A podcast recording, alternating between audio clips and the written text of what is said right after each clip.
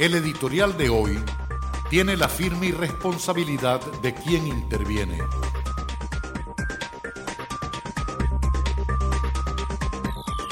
Gracias en los estudios de San Gregorio Radio y un afectuoso saludo para nuestros radioescuchas. El sector rural del Ecuador es mucho más que lo agropecuario. Es el comercio, la educación, el trabajo, las expectativas de vida y, por supuesto, la dotación de servicios básicos que incluye el Internet. Asimismo, lo rural es mucho más que lo campesino, lo indígena o lo montubio. Es también el cholo pescador y los mestizos, los extranjeros, los que usan sus tierras como zonas de descanso o quienes los escogieron para disfrutar de su jubilación, para quienes ven a estas regiones como campos de investigación en un sinnúmero de ciencias. Pero, aún así, es el lugar de la nación que carece de seguridades en todos los aspectos, desde lo jurídico hasta para combatir la delincuencia o enfrentar situaciones de emergencia, sin capacidad para frenar al narco y la violencia intrafamiliar. Aquí la falta de oportunidades de empleo y para generar sus propios negocios afecta con especial dureza a los jóvenes y la reducción de la inversión pública acrecienta la brecha rural-urbana. Los impactos en los adultos y ancianos parecen no ser parte de los análisis productivos.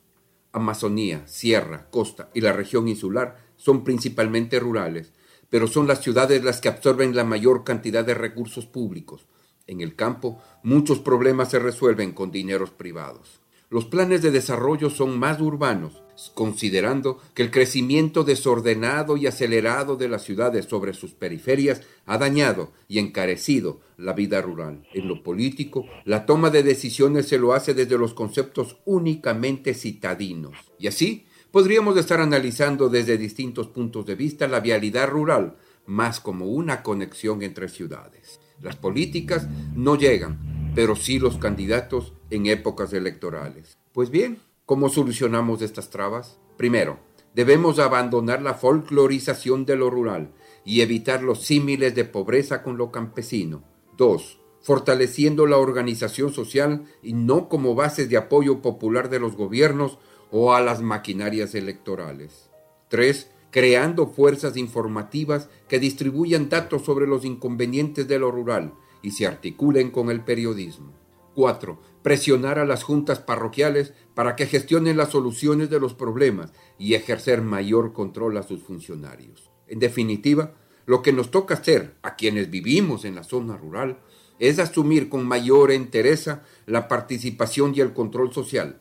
Caso contrario, pronto podría ser más desierto que un lugar para tener una buena calidad de vida. Soy Raúl Zavala y gracias por su atención. 5 pm por San Gregorio Radio. 5.37, muchas gracias al comentario de Raúl Zavala en esta tarde.